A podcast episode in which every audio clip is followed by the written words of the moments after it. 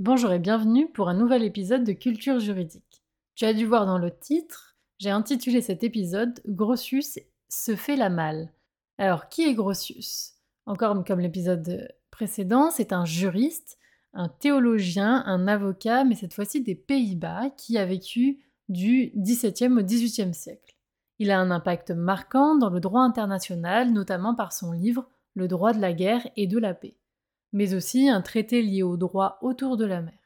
Il est considéré comme l'un des premiers à avoir conceptualisé l'idée de société internationale que l'on retrouvera par la suite dans les traités de Westphalie, puis au travers de la SDN et enfin l'ONU que l'on connaît actuellement.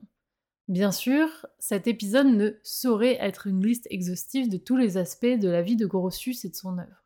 Aussi, nous allons nous intéresser juste un épisode anecdotique de sa vie.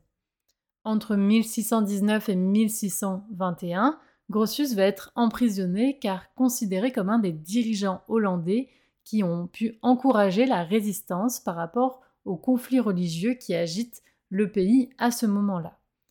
Après un jugement par un tribunal spécial, certains sont condamnés à mort par décapitation, d'autres comme Grotius sont condamnés à la prison à vie. Il est alors incarcéré au château de Louis-Weststein. Là-bas, Grotius garde le privilège de pouvoir recevoir des livres car il est intellectuel et il continue ses activités savantes.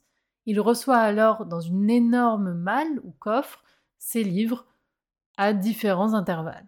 Il va alors se glisser dans celle-ci pour s'échapper. Il va réussir à fuir et à rejoindre la France où il s'installera à Paris. Deux musées encore actuellement se disputent aujourd'hui le fait de posséder le coffre originel qui aurait permis à Grotius de fuir.